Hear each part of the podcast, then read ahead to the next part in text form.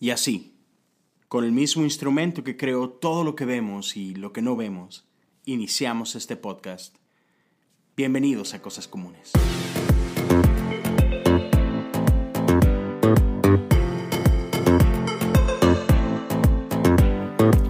Hola queridos amigos, bienvenidos a la parte 2 del episodio número 15, la continuación de mi plática con mi buen amigo Quique Brenes. Si no escuchaste la parte 1, Quique es el host del podcast Agujeros en el Techo, es un gran amigo de Costa Rica, lo encuentras en Instagram como Quique Brenes-bajo, te invito a seguirlo. Así que, con eso dicho, no se diga más, continuemos con la parte 2 de esta plática con mi amigo Quique.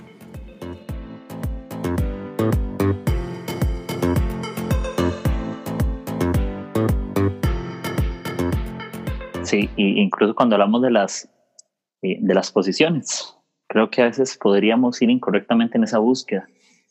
Que lo que hagamos no sea para nuestro beneficio, sino que lo que hacemos es para ver cómo podemos añadir valor a las personas. No cómo podemos sacar provecho de las personas, sino cómo podemos añadirles valor a las personas. Totalmente. Entonces, cuando, cuando hablamos de amar, eh, hay, una, hay una distancia muy grande entre amar y, buscar un beneficio y se diferencia. La gente sabe cuando los buscas por interés o porque los buscas porque los amas. Exacto. Sí, se nota. Se nota. Y, me encanta una historia.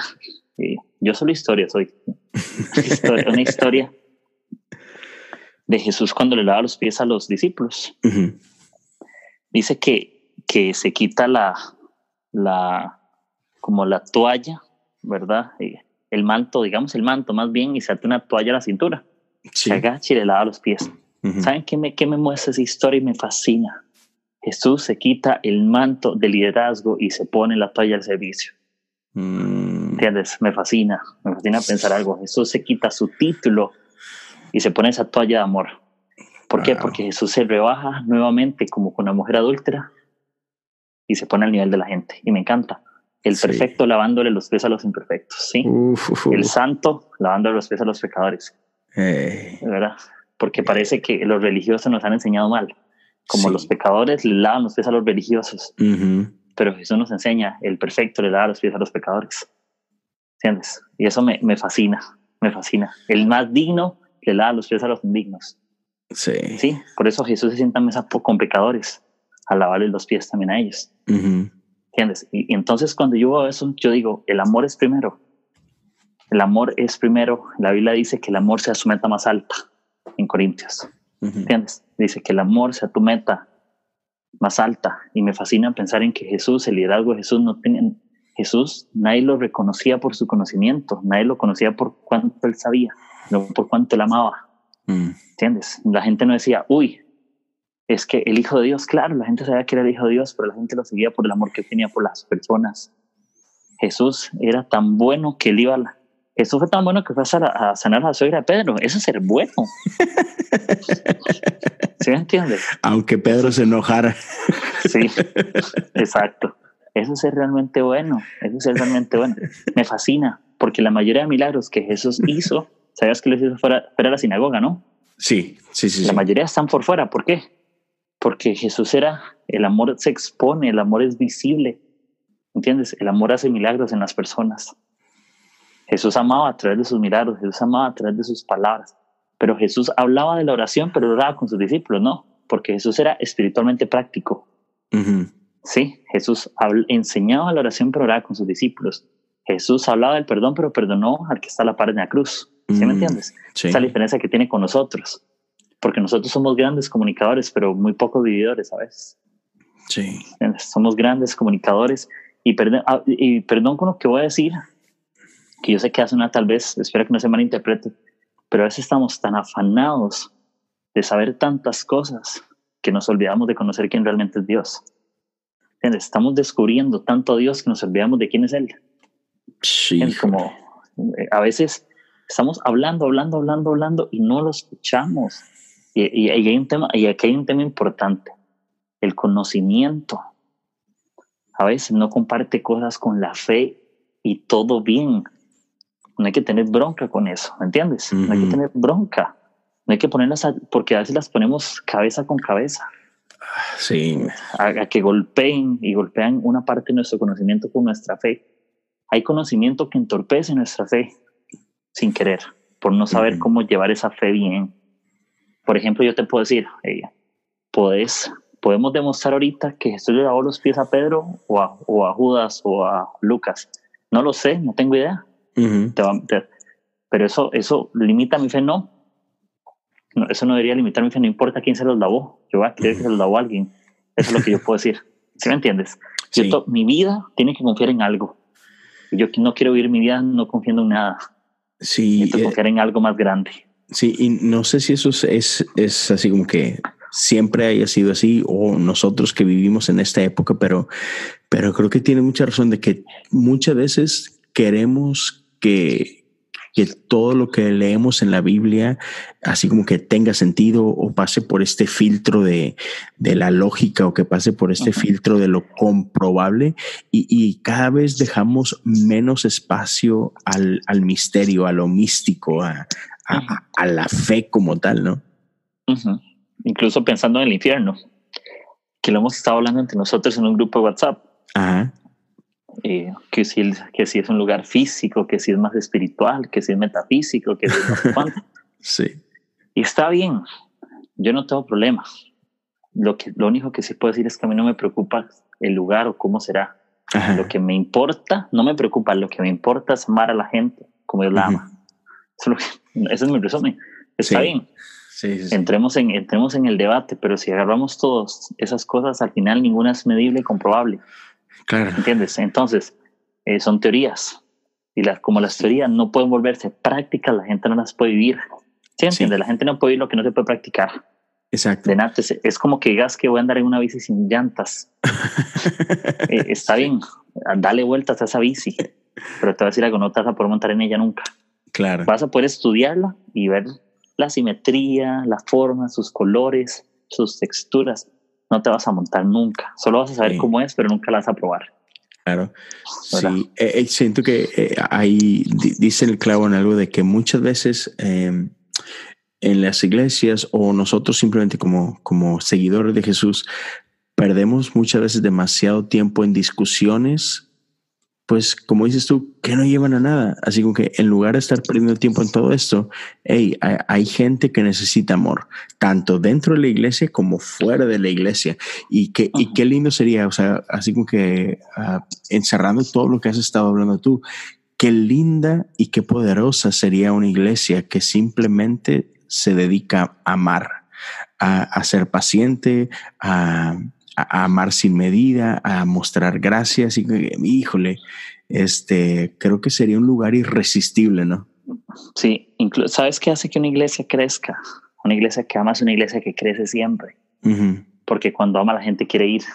Sí. Sí, ¿entiendes? Es como, como un restaurante. Te lo voy a poner así. Eso lo leí en el libro de, de Robert Barger, La Iglesia Relevante.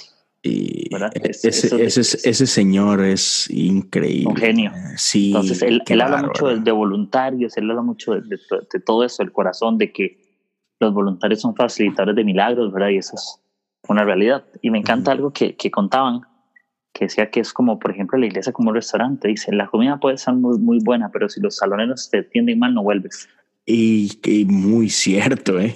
Y no importa qué tan buena la comida, porque yo podría decir, no tiene una teología muy sana o muy correcta. Pero si la gente ese lugar no me hace sentir a mal, yo no me voy a volver. No importa qué tan bueno. ¿Por qué? Porque parece que lo que se predica y lo que me muestran a las personas no se parece. ¿Entiendes? Hay una incongruencia. Porque se predica el amor, pero los servidores no te aman. O parece que no te quieren. ¿Entiendes? Parece que no eres bienvenido, como decimos que la iglesia debería hacerlo sentir. Ajá. O parece que eres solo bienvenido mientras lo hagas como nosotros quedamos. Es correcto. ¿verdad? O cambia, o primero cambia para que vengas. Si no cambias, no, no entras. Pero me encanta porque una, la verdadera iglesia, y como deberíamos de ser, es nosotros lo recibimos tal y cual son, no importa cómo sea, no importa su situación, su contexto, su condición. Que nos va a transformar en Jesús, Él es el único que puede transformar un corazón. Nuestro conocimiento puede animarles, puede inspirarles, nuestra idea les anima, ¿cierto? Nuestra vida, nosotros somos como Juan el Bautista, somos una voz en el desierto, en el desierto de alguien, no sé de quién, pero todos tienen un desierto y yo puedo ser esa voz en el desierto de alguien. Entonces, yo quiero ser esa voz en el desierto como Juan el Bautista, y, pero solamente siendo Juan puedo ser esa voz. ¿Sí me entiendes? Sí. Solamente estando, no vas a ser una voz en el desierto si no estás dispuesto a hacer esa voz en el desierto de una persona. Y la vas a animar y la vas a inspirar, pero que la gente pueda vernos y decir, mira, él también está en un desierto, pero sigue honrando a Dios, sigue esforzándose, sigue luchándola. Y es una voz para mí, porque aunque estemos en el mismo lugar, Él me sigue animando. Y así como Él es una voz, yo quiero ser una voz para alguien. Y al final nos volvemos como un eco, ¿me entiendes? Al final es algo que resuena, porque la gracia es algo que, que resuena. Y Juan el Bautista me encanta porque Jesús lo consideró uno de los grandes, ¿me entiendes? Era su primo y todo. Pero Jesús cuando habla de Juan el Bautista, él no habla de un novatillo. No. Él habla de alguien admirable, de alguien de espuela, alguien bueno, alguien que decía que, él es el más grande, es el más pequeño, ¿entiendes? Aunque él era el más grande, se, hacía el pequeño. Entonces, cuando la gente ve a Juan el Bautista, él no tiene un rol visible dentro de la iglesia, parecía que no todos lo veían. Pero cuando se topaba con alguno, podría decirte que, que cualquiera quisiera volver a ese lugar. Si Juan el Bautista estuviera en nuestras iglesias, yo iría a esa iglesia, te lo prometo. ¿Entiendes? Sí. Oye, y por ejemplo, tienes 10 años este, de, desde que conociste a Cristo y que empezaste a, a, servir y involucrarte y todo. E, es seguramente e, en estos 10 años te ha tocado alguna mala experiencia. Digo, incluso me, mencionabas con tu amiga, ¿no? Este, que, que llegaron a tener un roce y fricción y todo. O sea, eso es, es inevitable, ¿no? O sea, si, si la iglesia está llena de gente, entonces va a haber drama tarde que temprano. Entonces, cuéntanos, uh, algún, no, no, necesariamente que tengas que entrar en detalle de, de alguna experiencia que tuviste, sino a lo que quiero ir es muchas veces nosotros a veces terminamos abandonando la iglesia porque tuvimos una mala experiencia, ¿no? Entonces, ¿cómo sobreponernos a esas malas experiencias? ¿Cómo, ¿Cómo no caer en esa trampa, no? Porque otra vez dices tú, iglesia perfecta no vas a encontrar nunca. Entonces, ¿cómo no, cómo no distraernos por eso? ¿Cómo no caer en esa trampa? Y a pesar de de experiencias no muy buenas, este, ¿cómo poder seguir el camino? Yo creo que las experiencias, como vos decís, son inevitables, las malas experiencias. Las buenas y las malas siempre van a alcanzarte, ¿me entiendes? Y también hay todo tipo de personas. y siempre vas a tener una mala experiencia en algún momento. Los desiertos son inevitables. el dolor es inevitable a veces. Hay veces que sí es evitable, pero nos metimos ahí. Hay veces que es inevitable y no se puede hacer nada. Pero creo que, que, algo que podríamos hacer es saber dónde está enfocada nuestra mirada. La Biblia dice en Colosenses, concentren su atención en las cosas del cielo. Y eso me pone a pensar mucho de que sí. Cuando te concentras en algo, de, con el rabito de tu ojo estás viendo lo de los lados, ¿me entiendes? Cuando caminas. Sí. Cuando pones eh, tu mirada fija en algo, posiblemente hacia los lados también tengas una visibilidad, pero es como como lo básico. Entonces creo que cuando concentras tus ojos en las cosas correctas, no vas a permitir que las cosas incorrectas lastimen tu relación con la iglesia, con Dios. ¿Sí? Entonces yo creo que yo creo que hay algo que sí es un poquito como falso y hay que aprender, aprender a limarlo y es eh, yo no voy por la gente solo por Dios, eso es mentira. ¿Está bien? por aquello, es que es por aquello, hay que hablarlo como es. Sí. Eso es una excusa ¿Sabías que el que dice, yo, el, decir yo soy así, las cosas los fracasados? ¿Sí? Por aquello.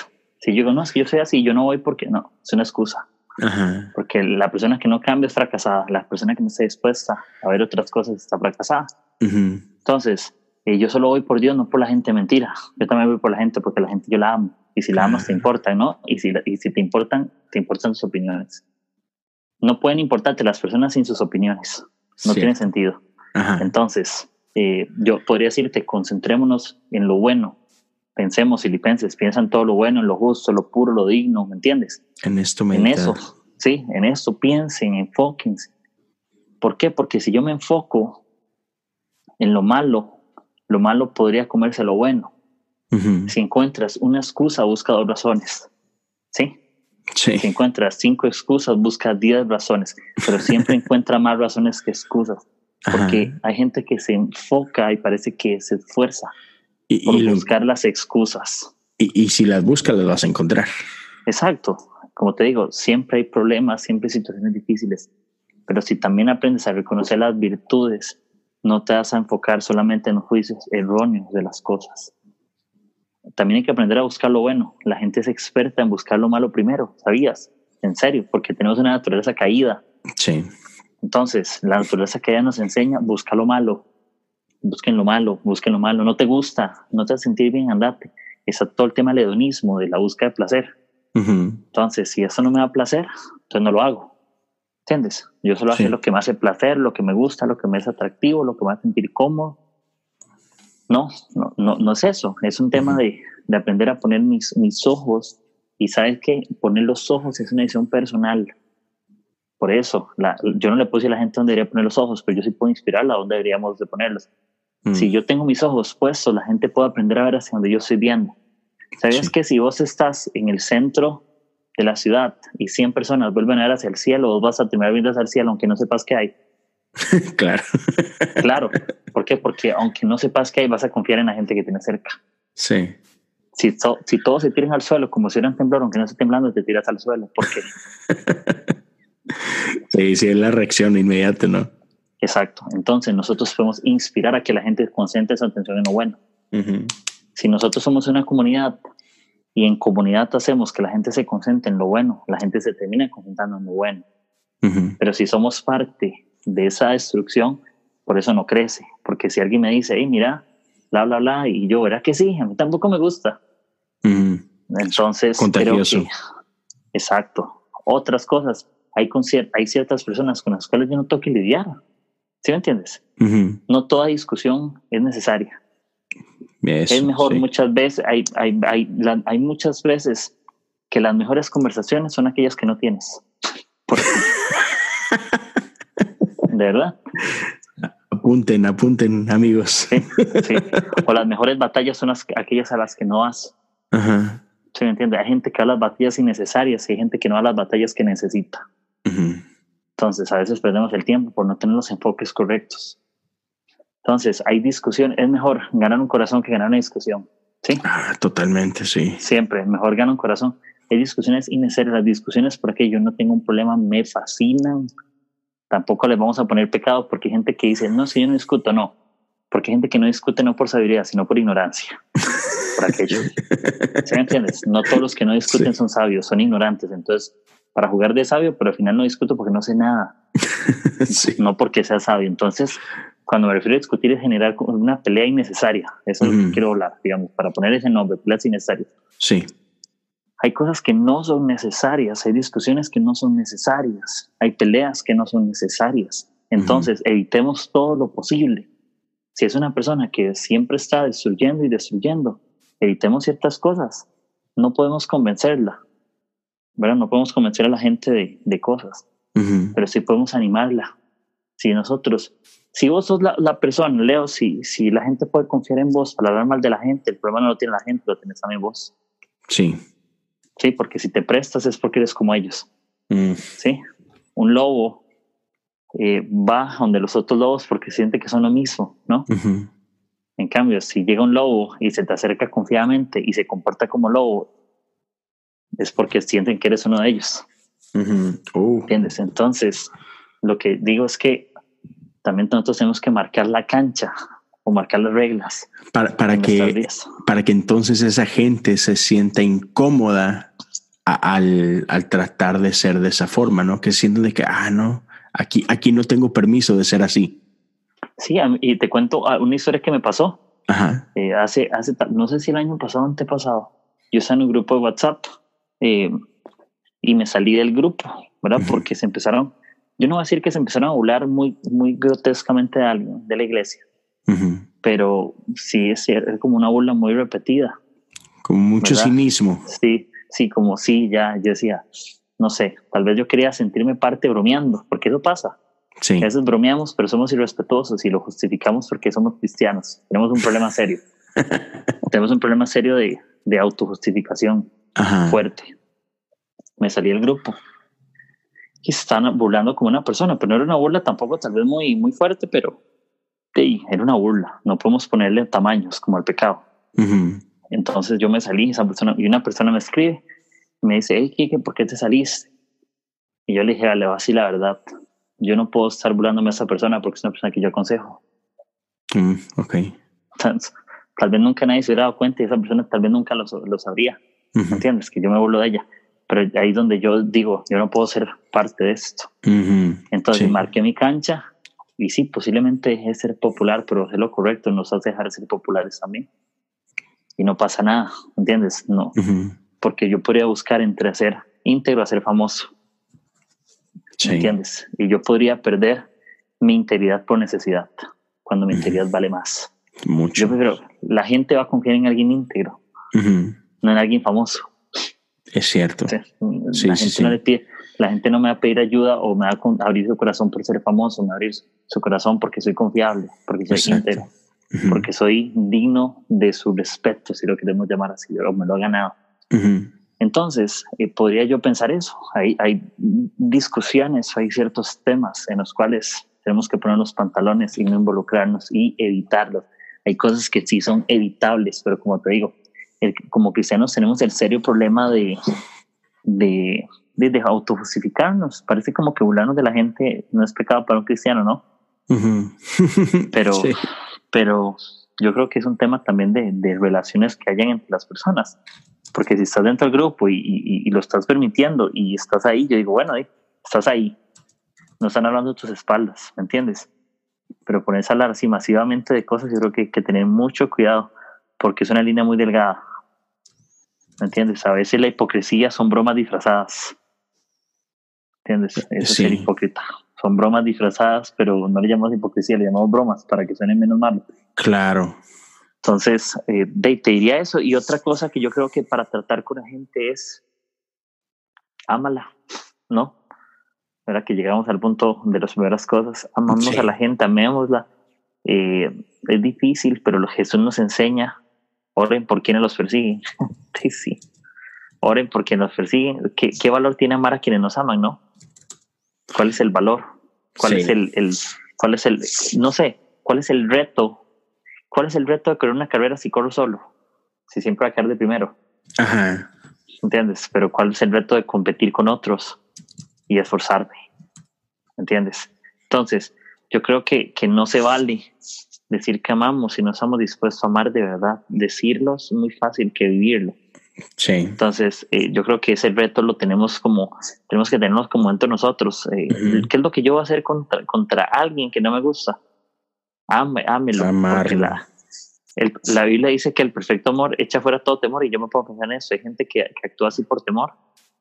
Hay gente que eh, por miedo, por heridas, por cosas tóxicas. No todos actúan así porque quieren, a veces porque les han enseñado a ir así o porque tienen una vida difícil y, no saben cómo explicarlo. No, no, hay que ser empáticos y ponerse en los zapatos. Cuando hablamos de ponernos en los zapatos del otro es que hay muchas cosas que tal vez no entiendas y tal vez no tengas la palabra, pero vas a estar ahí. Y, y, acá decir, a, muchas veces actúan de cierta forma porque no saben que tienen la opción de actuar diferente y tú le puedes mostrar esa otra forma, ¿no? Sí tal vez yo sea el primero en mostrarle la mejor forma. no sé. Sí. Tal vez no la sepan, pero yo, yo que ojalá yo pueda ser el primero. Incluso yo un día tuve un debate con un amigo con respecto a, lo que hablamos de ser el primero. Un amigo me decía, es que yo creo que Dios no, llama a todos el primero.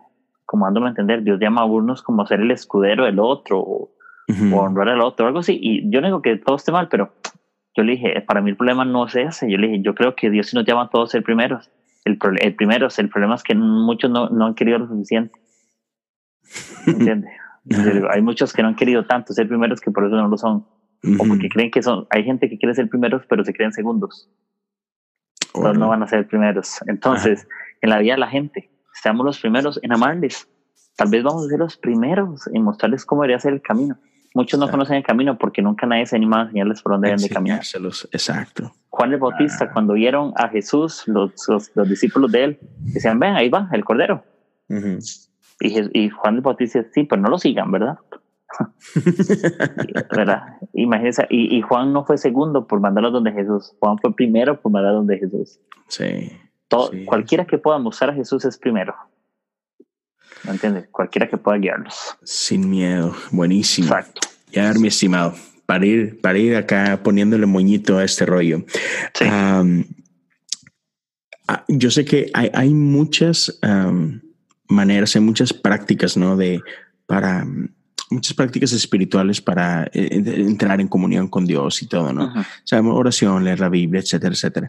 Pero ahorita en esta temporada, ¿cuáles son las prácticas que tú uh, practicas, valga la redundancia, que, que, son las que te ayudan a centrarte, que son las que te ayudan a, a, a enfocarte, ¿no? Sí, yo creo que podría decirte algo muy curioso. Es como meditar, creo que la, creo que la meditación para mí es algo que, que, me, que me anima o me hace como reposar. Me pasa que a veces voy en el bus o voy en algún lado, en un carro, lo que sea, y me pasa que yo siento algo en mi corazón y lo escribo en las notas de mi iPhone, fuera de mi teléfono. Quiero darle publicidad a Apple, les digo iPhone. Entonces me pasa, y yo tengo mi teléfono con muchas notas de todo, entonces, yo creo que meditar y escribir lo que estuve meditando me hace mucho aprender para en algún momento. Mm. Quiero recordarme en el, en el valle lo que no es desierto escribí, mm. pero necesito apuntarlo para poder leerlo después. Por ejemplo, en mm. ese campamento que tengo los chicos, que es el 20 de julio, me faltan cosas, pero yo estoy anotando esos días, cosas que Dios está haciendo en esos días, para poder acordarme de lo que me costó. ¿Me entiendes? Pero necesito meditar en algo que yo noté.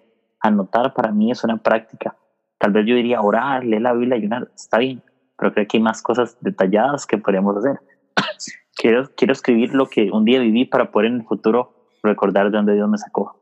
Y buenísimo. ¿Verdad? Entonces eso me, me fascina. O sea que practicas lo que eh, acá en, en, inglés se llama journaling, o sea, eh, llevas tu diario, pues.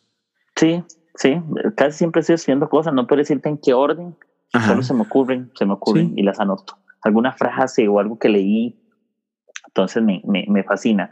Luego otra cosa es, eh, por ejemplo, estar leyendo. Eso me, me, me, anima, eso me hace crecer en conocimiento, porque lo que no crece siempre estará destinado a morir. Entonces, eh, leer creo que es un buen hábito. No, no te sientas nunca obligado a leer algo que no quieres. Lea lo que usted quiera, ¿me entiendes? si, leer, si, leer, una novela te inspira, leas una novela si es, no sé, un manga, le hace un manga. Creo que, que los gustos, y hay, gustos y colores, cada quien debe leer lo que sea, no necesariamente necesita hacer contenido cristiano. Yo creo que Dios puede usar, Romanos dice que Él se glorifica o Él se expone a través de lo que Él creó. ¿Me entiendes? La magnitud no creo que alcancen solo libros cristianos. Creo que Dios se revela a través de lo que Él ha creado. Puede ser que yo leí, no sé, un anuncio o leí un mural y Dios me pudo haber hablado ahí no sé, eh, uno que ya confía. Y tal vez la frase no tiene nada que ver con Dios, pero Dios puede hablar ahí. Si la Biblia se quiere revela de todo lo que le ha creado, todo, pues una montaña me puede hablar, ¿entiendes? La arena, estar en esa brisa, todo puede hablarte. Entonces necesitamos ser sensibles y como te hablo, leer todo lo que puedas leer y puedas meditar. Tiene una intención, todas las palabras tienen, es un arte, tienen una intención hacia algo y esa intención puede animarte a que descanses en algo, a que leas algo que otra persona, Dios le habló, ¿me entiendes? Porque también Dios te habla a través de las personas y leer es, es, es escuchar lo que alguien escribe. Entonces, creo que se vale. Otra cosa que puedo decirte es orar. Y la oración creo que es un tema demasiado amplio, ¿verdad? Como para agarrarlo aquí, pero cada quien ora de maneras distintas. Yo no creo que haya una, una forma de decirte, y como hablamos de la Biblia, eh, entra a tu cuarto, cierra la puerta y ahora tu padre que está en los secretos. Está bien, pero creo que eso, creo que, que no estoy siendo literal encierras en el cuarto, ¿verdad? No es que en el baño Dios no lo oye, ¿verdad? O en la cocina no, solo en el cuarto, no. Si estás en un bus, puedes orar con Dios, aunque tengas los ojos abiertos. También Dios escucha a los que tienen los ojos abiertos, ¿verdad? no hay que cerrarlos porque si no Dios no te escucha. Entonces, eh, si estás en tu casa, ¿cuánto tiempo de orar? Lo que quieras lo que hagas con intención. Es mejor orar cinco minutos con el mejor corazón a que lo hagas una hora por obligación. ¿Entiendes? Cinco minutos con corazón es mejor que una hora por obligación. Me encanta. Entonces, entonces si, si, si vas a sacar cinco minutos, sácalos bien. Y tal vez tu oración podrá hacerla más corta, pero Dios escucha las oraciones más sinceras y no las más largas. Sí. No importa qué tan largo, si no eres sincero, creo que haces mucho ruido. Entonces, creo que, que si te cuesta, eh, pídale a Dios, por, dile cómo te sientes y que nos ayude en nuestra fe. Es algo que yo normalmente le pido. Eh, si yo soy incrédulo, porque a veces lo logro ser, eh, ayúdame. Tal vez yo no puedo saber un montón de cosas, pero enséñame a confiar. Tal vez no hago cosas, pero ayúdame a creerte. Ora por la gente que quieres, ora por aquellos que no conocen, ora por las personas. Las personas, todos tenemos necesidades difíciles. Sí. Ora por tus amigos por, y ora por nombres, con identidad, ¿se entiendes? Si yo conozco un chico que está pasando la mal, yo voy, si yo amo a alguien, voy a sacar aunque sea 30 segundos para orar por esa persona. ¿Sabes que yo hago también un hábito? Casi siempre, los domingos o los lunes, les mando audio a algunos amigos y haciéndoles una oración de un minuto. Te lo mando por WhatsApp. Y les digo, hola, ¿cómo estás, fulano? Eh, miras, eh, miras que quiero orar por vos, ¿te parece? Y, nada más, eh, Dios, yo te pido por la vida de esta persona, eh, bendícela en su semana, tráele mucho ánimo, tráele mucho gozo. Y que si algo difícil, Señor, que tú abras las puertas, que tú pongas personas correctas y que podamos estar aquí para Él, para abrazarle, para amarle y que juntos podamos salir de eso. En nombre de Jesús, amén. Y tal vez una oración de 40 segundos, pero quiero decirte algo, hay gente que es una oración de 40 segundos puede animarte una semana entera. Bro, sí, de hecho se me puso así la piel chinita porque este no, no te cuesta gran cosa como esto 40 segundos, un minuto, pero para la persona que lo está escuchando estoy seguro que, que es oro. Exacto, y creo, y a mí eso me fascina y, y eso le hace sentir a la persona que nos importa. Porque una, si quieres, si alguien te importa, oras por ella. ¿Me entiendes? sí. Si una persona dice, hey, saco tiempo para orar por nombre, por mí, es porque le importo. No es lo mismo orar por todos que orar por alguien. Claro. Entonces, entonces la gente se siente identificada porque no soy un número, soy uno más, pero por nombre, ¿verdad? Entonces, eso podría decirte que, que me gusta. Mm. Luego leer cosas de la Biblia específicas, no sé, que tal vez se me ocurra sacar ratitos para leer. No te voy a mentir, no soy de todos los días profundizar en cosas eh, teológicas profundas. Me encanta irme por mucho a lo práctico y permitir que Dios eh, vibre en mi corazón con eso. Sí. Es un texto que se vuelve en tercera dimensión, que lo sí. puede ver de diferente por el revés. Pero no te voy a mentir, no, no, yo no voy a decir que pierdas mi tiempo, pero a mí me cuesta un poco, entonces he tenido que ir por niveles. Ajá. Porque no puedo, ¿cómo te digo? Yo no puedo escoger mi fe por conocimiento. Claro. ¿Me entiendes? Nunca conocí, el conocimiento no es fe siempre. ¿Sí me entiendes? Hay, sí, gente, sí, que vive en, hay gente que busca el conocimiento, pero no busca la fe. No todo conocimiento es para hacer crecer su fe. Hay gente que tiene conocimiento para hacer crecer su ego. sí. ¿Entiendes? De que sabe mucho, pero no sabe nada de Dios, entonces no sabe nada. ¿Entiendes? Uh -huh. Si no sabes, si no sabes de Dios, entonces no sabes y estás leyendo a alguien que no conoces. Es como uh -huh. trabajar en una empresa y esperas que te asciendan, pero no conoces al jefe. Ajá. Conoces, conoces toda la historia del jefe, su biografía, pero no conoces a él. A él. Entonces nunca va a ascender. El jefe solo asciende en quienes confían, no en quienes saben de él. Sí, eso, eso, eso, es muy bueno. Buenísimo punto. Quique Mae, sí. Mae, gracias, gracias por, por este tiempo. Estoy seguro que los que nos están escuchando se van a llevar un montón, un montón de cosas buenísimas. Y pero antes de terminar, no seas malito. Okay. Dile a la gente dónde te puede encontrar, dónde te puede seguir. Platícanos de tu Instagram, de tu, no sé, Twitter, tu, tu podcast, por favor. Ok, perfecto. Yo salgo en todas mis redes sociales, Twitter, Facebook, Instagram, como Kike Brenes guion bajo, Kike Brenes, eh, Kike K-I, K-E, Brenes, ¿verdad? Todo pegado, guion bajo, todo, todo junto, Kike Brenes guion bajo. Y qué más, qué más. Eh, tengo un podcast, ok, tengo un podcast que se llama Agujeros en el Techo, ¿verdad? Por Kike Brenes igual, y pueden escuchar. Por el momento llevo seis episodios, entonces ahí vamos empezando y estoy conversando temas diversos. Te voy a ser sincero, no tengo como una línea de lo que quiero, simplemente en lo que el viaje se me ocurra. Eso es la línea de mi podcast. Así dice, si lo lees, dice, voy a hablar de, de, fe, temas incómodos y lo que se me ocurre en este viaje. Eso te trata. Entonces se me ocurre algo y lo grabo y ya. No tengo idea. Sí. Pero entonces, de mis notas del celular, de ahí salen. Y les puedo decir, amigos, que el podcast está chidísimo. Eh, Kike, como pueden darse cuenta, es súper divertido, este, bien ocurrente. Y, y, sí, síganlo, por favor. Denle, denle follow. Lo encuentras en, en Spotify, lo encuentras también en, en Apple Podcast y síganlo por ahí en, en Instagram y véanlo. Tiene, tiene una, un, un, Instagram buenísimo, es un excelente diseñador, así que pueden encontrar muy buenas ideas también por ahí. Listo. Mi estimado Kike, pues muchas gracias por darnos un, unos buenos minutos y unas buenas joyas, hermano. Este, nos estamos hablando muy pronto. Listo, un abrazo a todos y muchas gracias, Leo, por la invitación y nos hablamos. Sobres. Hasta luego, gente. Pues muy bien. Qué bueno que pudiste terminar esta larga plática con mi amigo Kike. Espero lo hayas disfrutado, espero haya sido de bendición. Te recuerdo y te invito que puedes seguirme en mis redes sociales, en Instagram y en Twitter como Leo Lozano H-O-U. Una vez más, te invito a que me sigas, que me mandes un mensaje. Platícame, me encanta saber de ustedes qué es lo que Dios está haciendo y cómo es que Él sigue hablando a tu vida a través de las cosas comunes con las que nos encontramos día con día. Pues eso fue todo.